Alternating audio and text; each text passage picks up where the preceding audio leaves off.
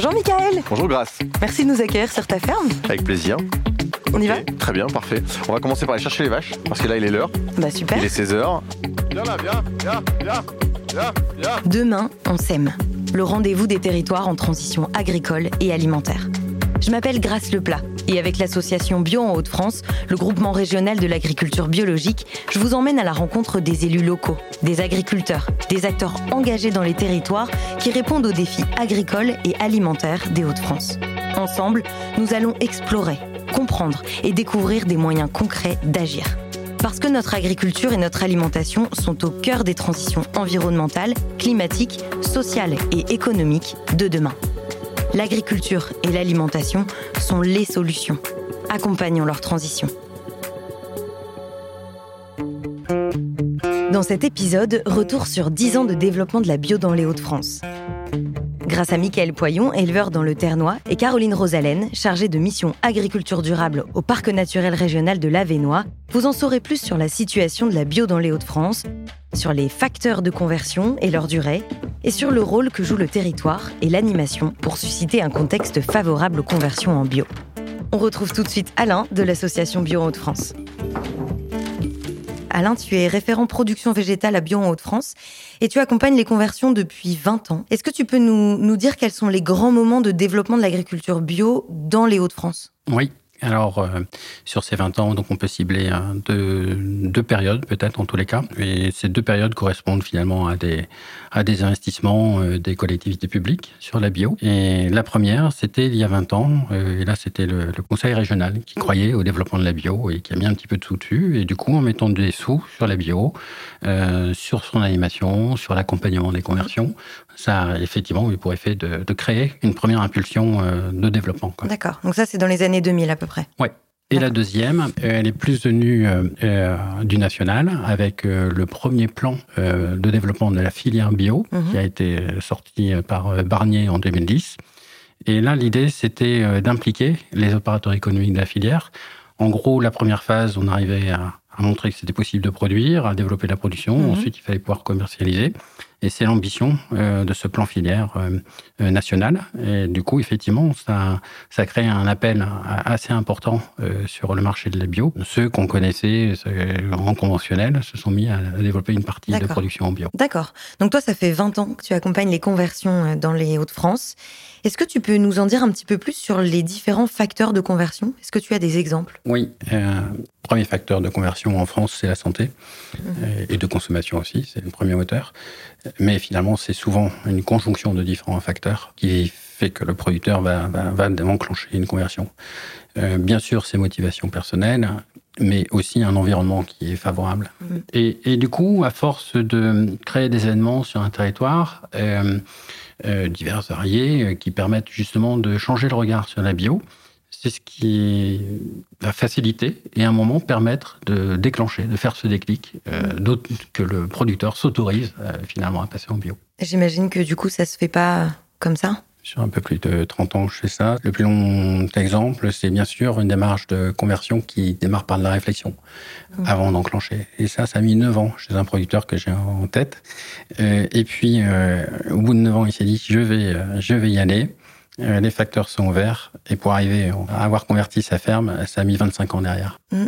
En ce moment, euh, on est dans une situation un petit peu particulière mmh. parce que le, la consommation de bio euh, diminue, notamment à cause de l'inflation et, euh, et, de la hausse du coût de la vie.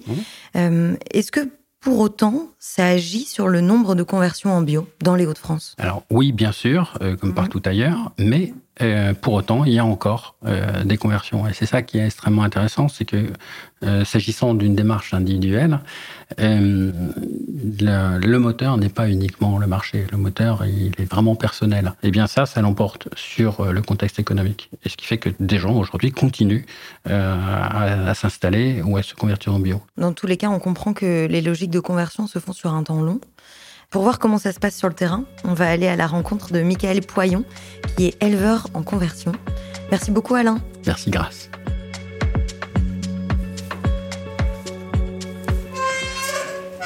Bonjour Michael. Bonjour Grâce. Merci de nous accueillir sur ta ferme. Avec plaisir. Tu vas nous faire visiter un petit peu et puis nous raconter euh, bah, ce que tu es, ce que tu fais, ta, ta conversion, ta mutation au bio.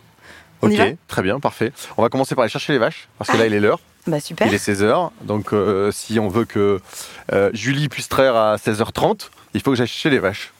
D'accord, bah super. Elles sont loin? Non, pas très loin. euh, les prairies sont autour du bâtiment. Ça, fait enfin, ça fait que quelques jours hein, qu'on sort les vaches parce que là, on sort de l'hiver. Forcément, en agriculture biologique, les vaches, elles pâturent le plus possible pour qu'elles aient un aliment équilibré et qu'elles soient en bonne santé. Voilà. D'accord. Raconte-nous un petit peu, depuis quand est-ce que tu fais du bio? Euh, alors, la ferme n'est pas totalement en bio encore, mais j'ai Ouais. commencé en 2005. J'ai converti euh, quelques hectares de terre pour pouvoir justement m'expérimenter et sortir du meldel un peu classique. Et, euh, et donc j'ai expérimenté un certain nombre d'années, et puis au fur et à mesure du temps, j'ai converti de plus en plus. Et surtout, c'est j'ai attendu que mes coopératives, parce que je ne travaille qu'avec des coopératives, euh, proposent de euh, collecter du lait bio, ce qui n'était pas le cas avant. Et dès Donc- lors, dès qu'elle a fait ça, moi j'ai pu me convertir et passer l'élevage. D'accord. Là, on est passé à vent, côté de tes vaches. Ça, c'est les vaches qui sont à l'intérieur Pourquoi elles sont à Alors ça, c'est les, oui, effectivement, les futures vaches, ce sont des génisses et, euh, et elles sont encore à l'intérieur pendant encore 15 jours et après elles partiront pendant 6-7 mois dans des pâtures extérieures. On va passer là. Est-ce que tu peux nous raconter, Michael, quels sont les obstacles, les, les freins? Euh, ou les leviers que tu as rencontrés lors de ta mutation, qui est d'ailleurs en cours, vers le bio Alors les, les- les freins sont d'abord euh, psychologiques en fait, c'est-à-dire que euh, quand on change un système d'exploitation, encore une fois c'est une petite entreprise donc euh, le moindre changement, les marges sont pas très élevées en fait, on, on gagne Mhm. pas beaucoup dans une ferme, on gagne sur le long terme, ce qui fait que les marges de changement dans une petite entreprise sont quand même toujours délicats. Et donc il y a forcément la peur psychologique de ne pas réussir. Mhm. qui est en plus accentué dans le monde agricole où euh, il y a une espèce de pression autour de ça. hein. C'est-à-dire que comme j'ai repris la ferme après les parents, il y a forcément toujours une espèce de pression de euh, bah, il faut pas que cette génération, enfin faut, faut réussir ce qu'ils ont fait avant quoi. Donc euh, Ouais, eux, ils ont, un ils ont réussi, certain- donc nous on doit un réussir. certain Voilà, conservatisme aussi, j'imagine, sur les modèles. alors c'est à la fois rassurant hein, d'être dans des schémas familiales, l'exploitation familiale est, est rassurante puisqu'on se fait accompagner par ses parents, et à la fois effectivement parfois c'est un frein au changement parce que il y a plusieurs générations sur un même sur une même exploitation qui peuvent cohabiter. D'accord. Donc toi, Michael, ça fait 20 ans que tu es dans une mutation vers le bio. Oui. L'ensemble de ta ferme n'est pas encore bio. Non. L'objectif, c'est d'être 100% bio? Oui, bien sûr, parce que c'est euh, toujours un objectif que j'ai eu, mais encore une fois, je le fais euh, par étapes parce que, première chose, c'est une petite entreprise, donc avec des cycles longs. Euh, la seconde chose, c'est que je veux pas le faire seul, je veux aussi que mon environnement le fasse parce que c'est un, un changement global qu'il faut qu'on ait. Et donc, euh, au fur et à mesure du temps que mes coopératives et, mes filières là euh, prennent aussi leur part, et ben moi, je, je- je passe au bio. Typiquement, le lait, le sucre et les céréales aujourd'hui sont en train de faire ce changement, donc je peux, euh, euh, j'ai un débouché et donc je peux assurer euh, mon travail tranquillement en, en- en faisant ce changement. Moi, j'estime que en passant en bio, je prends ma part, si tu veux, dans euh, le changement nécessaire de mode alimentaire. Mhm. Voilà. Mais je vois, je vois pas pourquoi moi, agriculteur, qui suis sur une petite structure euh, économique, euh, je prendrais tous les risques. Donc, j'estime que si moi je prends ma part, il faut que les autres prennent leur part. Et quand, et quand ma coopérative a commencé à collecter du bio, c'est une façon pour elle de prendre une part à- à la transition agroécologique. Donc là, on arrive dans la prairie. Alors là, on arrive dans la prairie dans laquelle elles ne sont pas censées être. elles ont pété le fil. Je sais pas Euh, si on t'accompagne. Ouais, vous allez peut-être rester là. Je vais juste ouvrir là. Elles vont passer ici. Vas-y. Voilà. Viens là, viens, viens, viens, viens. Ah oui, elle passe dans le chemin. Hop, et là. Elles ont l'air contentes de venir te voir. non, mais c'est vrai, elles trottent. Effectivement, il y a cet aspect, cet aspect là où elles savent qu'elles vont euh, avoir du foin en rentrant.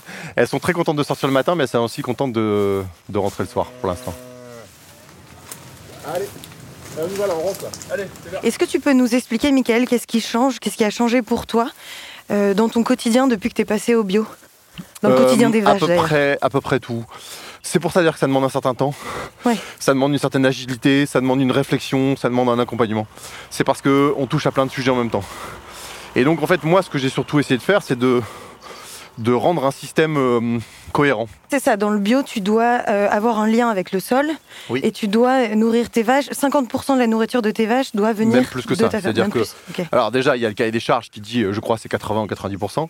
Mais il y a aussi surtout, en fait, euh, plus tu es auto- autonome dans un élevage laitier comme le mien en bio, plus c'est cohérent économiquement et plus c'est cohérent aussi en termes d'organisation du travail, etc. Le mode de production a un impact sur l'ensemble de- de- de- des, autres, euh, des autres aspects. C'est d'ailleurs pour ça qu'encore une fois que ça demande un certain accompagnement. Et en faisant ça, en fait, dès qu'on commence à changer le mode de production et à réfléchir à ça, eh ben, on bouleverse euh, tout le reste. Et donc j'ai bouleversé depuis 15 ans tout le reste. Euh, et, les bouleversements vont encore arriver. C'est-à-dire que je découvre encore des choses à faire pour pouvoir justement faire que ce système soit de plus en plus mm. euh, à la fois autonome, économe, euh, qui me permettent de vivre, mais aussi qui remplissent les fonctions qui me semblent être nécessaires, c'est-à-dire, bah, comme tu le vois ici, créer du paysage, préserver la qualité de l'eau, rendre des services avec une alimentation de qualité. Enfin voilà.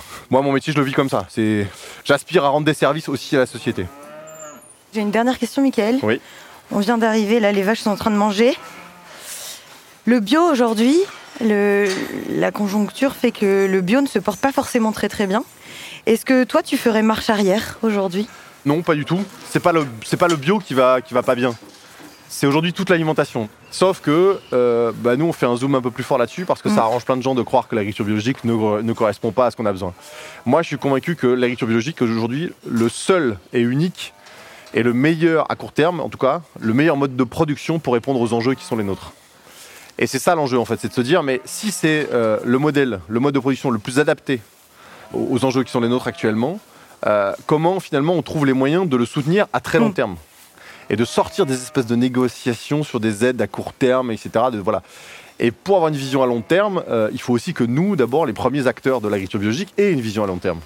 Et moi, c'est ce que j'essaie d'avoir, de me dire, je, me suis fixé un cap, je vais le tenir, et au fur et à mesure du temps, je vais passer le reste de la ferme en bio parce que j'estime que c'est ça qu'il faut faire. D'où le fait que tu travailles, tu disais, le bio, euh, c'est sur le long terme, il faut changer tout l'écosystème et aussi travailler ensemble en coopérative. Ben, typiquement, euh, si aujourd'hui j'accueille deux boulangers sur la ferme, si je les accompagne pour qu'on puisse transformer du pain, c'est aussi parce que dans l'idée que demain je puisse produire cette céréale qui va être dans ce pain qu'on va fournir aux habitants, c'est aussi une façon de se hmm. projeter à long terme. En fait, je, de nouveau, j'essaie de euh, construire quelque chose qui me permettra d'avoir un débouché certain et que les gens apprécieront parce que du pain c'est tous les jours et du bon pain en plus. Hmm. Euh, voilà. C'est une façon pour moi, encore une fois, d'essayer de, de, se projeter et de le faire en plus pas seul parce que, encore une fois, je veux bien prendre ma part, mais je trouve que les autres aussi doivent prendre leur part pour pouvoir euh, participer au changement. D'accord, merci beaucoup Mickaël. Avec plaisir, grâce.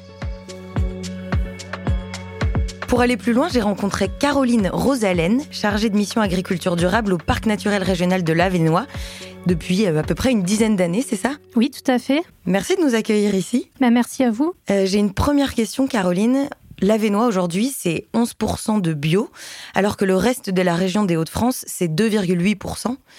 Et en 10 ans, l'Avenois est passé d'une trentaine de fermes bio à 171, euh, 170, c'est ça? Oui, oui, tout à fait. Comment ça se fait? Donc nous, on est très fiers aujourd'hui euh, d'avoir 50% des fermes laitières bio euh, des Hauts-de-France sur notre territoire. Mmh. Euh, donc il y a eu toute une stratégie territoriale dont je pourrais vous parler ensuite. Mais disons que le contexte était aussi favorable puisque nos fermes étaient historiquement assez proches du cahier des charges bio. Mmh. Les aides à la conversion et au maintien bio ont pu être à ces années-là assez intéressants pour inciter les agriculteurs à passer en bio. Et mmh. puis très vite, nous avons pu compter sur le marché puisque des opérateurs économiques ont suivi. Tout ça a créé un climat favorable au niveau du contexte. D'accord. Au-delà de ce contexte-là, justement, est-ce que euh, l'Avenois, est-ce que euh, toi, dans ton quotidien, tu agis particulièrement pour animer le territoire? On a tout un axe numéro un vraiment sur l'accompagnement technique et économique des fermes. Donc, euh, nous avons porté le mois de la bio, euh, des portes ouvertes, des formations, ah des événements, des fêtes, euh, ce genre vraiment, de choses. Mais vraiment dans l'accompagnement dur, hein, technique et de la conversion pour les fermes. Ensuite, nous avons un axe plutôt autour du foncier installation transmission. Et puis, nous avons un axe autour de l'alimentation, plutôt des, filières. Donc, euh, nous animons un réseau de marché de la Vénois. Euh, nous animons des actions circuits courts, puisqu'on a 150 producteurs en vente directe, dont un tiers en bio. Voilà. Et après, on a un axe de coordination pour faire en sorte que tout ça soit profitable aux agriculteurs, mais que tout le monde soit en ordre de marche sur le territoire vers le même objectif. Caroline, toi, ça fait euh, bah, quasiment dix ans que tu travailles pour le parc naturel de l'Avenois. Est-ce que en cette décennie, tu as vu les partenaires, les dynamiques évoluer? Oui, tout à fait. C'est vrai qu'au début, nous étions un petit peu comme des ovnis à l'échelle régionale, mmh. puisqu'on était dans une région structurellement très en retard. Et euh, on a souhaité, nous, déjà adhérer au réseau national des territoires biopilotes. Et puis, très vite, avec quelques collectivités dans les Hauts-de-France, avec l'appui des Bio Hauts-de-France, on a souhaité euh, structurer un réseau régional des territoires bio Donc euh, aujourd'hui, on a la chance de pouvoir avoir un réseau dynamique de collectivités qui travaillent ensemble dans les Hauts-de-France pour avancer sur la bio. Puis pour accélérer les conversions bio, euh, donc c'est bien d'agir à l'échelle globale, à l'échelle de l'Europe, de la France, de la région.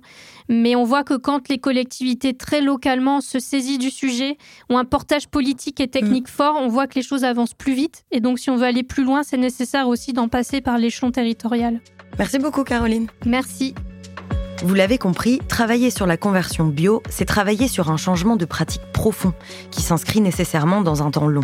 De 2017 à 2022, la surface agricole régionale en bio est passée de 1,5% à 2,8%. L'objectif, atteindre 6% en 2027.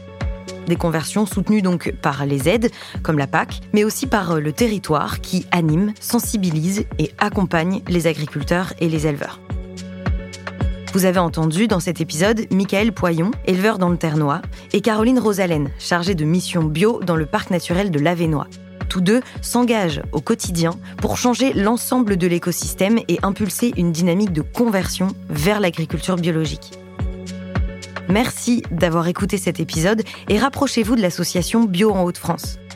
L'agriculture et l'alimentation sont les solutions. Accompagnons leur transition.